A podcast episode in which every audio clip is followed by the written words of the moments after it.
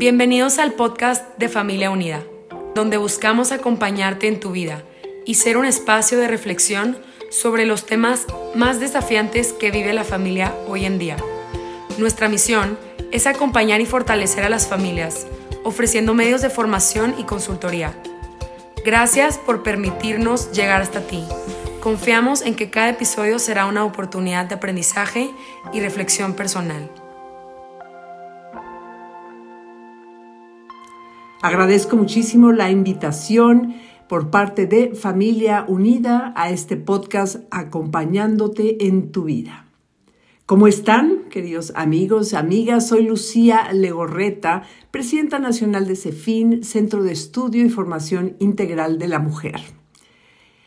Radico en la Ciudad de México y soy colaboradora desde hace varios años de Familia Unida. El día de hoy iniciaremos esta serie de podcast Retos del Matrimonio. Consta de seis episodios, el primero de ellos, El Camino del Matrimonio. La vida es solo el inicio de una larga carrera que hemos decidido realizar juntos, hombre y mujer. Al conocernos, aceptarnos e ir madurando, viviremos, por supuesto, momentos felices, pero también tristes y difíciles, que nos llevarán a alcanzar la meta de compartir juntos ese proyecto de vida. Los expertos han definido varias etapas por las que pasan los esposos de acuerdo con la edad, la adaptación y el crecimiento de los hijos. El día de hoy quiero compartir estas etapas que vivimos todos los matrimonios y cuáles son los retos y las oportunidades en cada una de ellas. La primera es la llamada transición y adaptación temprana, de la luna de miel hasta los tres primeros años de casados. ¿Qué sucede?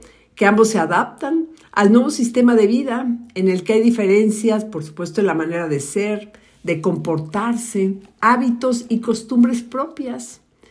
Venimos, ¿verdad?, de familias de origen muy diferentes, tenemos diferentes temperamentos, caracteres. ¿Y por qué no? Puede haber una desilusión por expectativas demasiado irreales. Aquí, durante estos años, se deben de crear y definir límites con las familias de origen, la intimidad, los gustos y las preferencias de cada uno de los cónyuges. Hay que establecer reglas en cuanto a la utilización del dinero, al tiempo de descanso, a las tareas del hogar, las diversiones y las amistades. Viene una segunda etapa, llamada reafirmación como pareja y experiencia de la paternidad. Aquí aproximadamente ocurre entre los 3 y 8 años de casados. Es cuando la pareja debe reafirmar su compromiso y hablar mucho de sus diferencias. Claro que la paternidad proporciona grandes satisfacciones. Por primera vez somos papás, somos mamás, pero también, ¿por qué no? Presiones constantes y nuevas.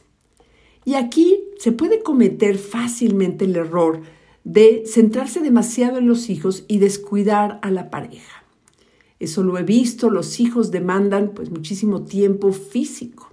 Y a veces ese papá, esa mamá, estamos tan absortos en lo que ellos requieren que nos descuidamos uno al otro.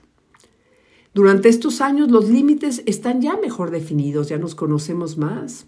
Pero ahora, ojo, hay que empezar a poner límites a nuestros hijos. Y si la intimidad y la comunicación han ido por buen camino, es una etapa de grandes satisfacciones. Por supuesto que es una etapa en que físicamente pues estamos cansados, pero como pareja ya tenemos una adaptación, ya nos conocemos más, los límites están más establecidos. Y viene una tercera etapa estudiada y definida por algunos expertos, a la cual le llaman diferenciación y realización. Aproximadamente, pues es entre los 8 y los 20 años de casados. Y es un periodo de estabilización, una oportunidad para lograr un mayor y desarrollo ¿sí? en la realización personal y como pareja. Aunque puede también convertirse en una época de conflictos si no han logrado vivir a fondo los dos aspectos anteriores. Por supuesto, ¿verdad? Que durante esta etapa se debe de lograr tener la pareja, pues actividades y metas en común. Hay que evitar muchísimo la rutina, no involucrar a los hijos en las decisiones y conflictos que son únicamente de los esposos. Y en estos años de casados es cuando nacen nuestros hijos, decíamos, pero también cuando se convierten en adolescentes. Y bueno, es una etapa a la cual muchos papás, mamás, a veces les tenemos no miedo, sino pánico. Y es muy, muy importante que ahí como pareja establezcamos límites hacia los hijos y entre nosotros que cultivemos muchísimo la relación. Puede ser una época maravillosa, también puede ser una época de crisis, en que estemos nosotros volteando la cara, ¿verdad? Y digamos, eh, ¿qué he hecho de mi vida? ¿Qué hice yo en mi adolescencia? ¿Cómo quiero yo educar a mis hijos? Entonces es muy importante estar unidos siempre como pareja. Viene la etapa llamada estabilización, que ocurre alrededor más o menos de los 45, los 55 años de edad. Y la pareja lleva entre 20 y 35 años de casados. Hay quien le llama en esta etapa la crisis de la edad adulta. ¿Por qué? Porque volteas la cara, empiezas a reflexionar sobre las prioridades, empiezas a buscar una escala de valores, se busca una mayor estabilidad de cada uno y como matrimonio. Y aquí también, ¿sí? durante estos años, pues surge la partida de los hijos, el famoso nido vacío, en el cual los hijos empiezan a formar sus propias familias. Y en ese momento es importante ¿no? que la familia, se, la pareja se voltea, se ve uno al otro y puede suceder que digan, bueno, y tú y yo no hemos trabajado en esto, cómo estamos, no hemos cultivado nuestra relación y aquí puede aumentar la intimidad, el amor, eh, la estabilidad de la pareja o también puede verse fragmentada. Me ha tocado ver matrimonios después de 25, de 30 años de casados que toman la decisión de separarse porque nunca cultivaron realmente esta relación. Y viene la última de las etapas, que es la llamada enfrentamiento con vejez, la soledad y la muerte. Empiezan, vamos a ser muy realistas porque eso es algo que a todos tarde o temprano nos va a suceder, la pérdida de capacidades físicas e intelectuales, aparece la llamada jubilación, que bueno, a veces la vemos siempre desde un punto de vista negativo, y la jubilación viene de júbilo, de estar contentos, hemos trabajado muchos años, nos enseñan a trabajar, pero nunca nos enseñan a dejar de trabajar, entonces hay que ver la jubilación como algo positivo. Viene también la soledad por la partida de los hijos empieza a ver la muerte graduales de parientes, de amigos, no digamos de nuestros papás o de amigos cercanos. Y aquí, en esta etapa del matrimonio, pues cada miembro, cada cónyuge necesita muchísimo del apoyo, del cariño del otro. Sabemos que los conflictos pues, ya son menos frecuentes y no debe involucrarse excesivamente con las familias de sus hijos o con sus nietos. Aquí es algo que tenemos nosotros, que si ya nuestros hijos formaron sus propias familias, debemos dejar que ellos realmente vivan esa nueva experiencia y no estar eh, pues metidos en sus decisiones y mucho menos en sus actividades. Hay quien asegura que puede ser la etapa de oro del matrimonio. Y basta ver cuántas parejas eh, pues ya con muchos años de casados, a veces hasta guardando silencio, ves una intimidad, ves esa unión muy, muy especial. Entonces, como te puedes dar cuenta, pues cada etapa del matrimonio tiene. Tiene sus dificultades, también tiene sus satisfacciones. Lo importante para mí es conocerlas, es aceptarlas y es vivir cada una de ellas plenamente. Y no perder de vista que aún con los problemas y las crisis que se presentan en el matrimonio, cada etapa puede disfrutarse y lograr así un proyecto de vida junto a la persona que amamos. El amor, recuerdo, no es estático, el amor va cambiando y si el amor ah, no va en aumento, quiere decir que está disminuyendo. Y hablando de amor y de etapas del matrimonio, este camino que recorremos juntos, me gustaría mencionar los diferentes tipos de amor que vamos pues experimentando como pareja. El primero es el amor físico, que es dentro del matrimonio, tiene una situación adecuada, pues es la relación ¿sí? física que tenemos.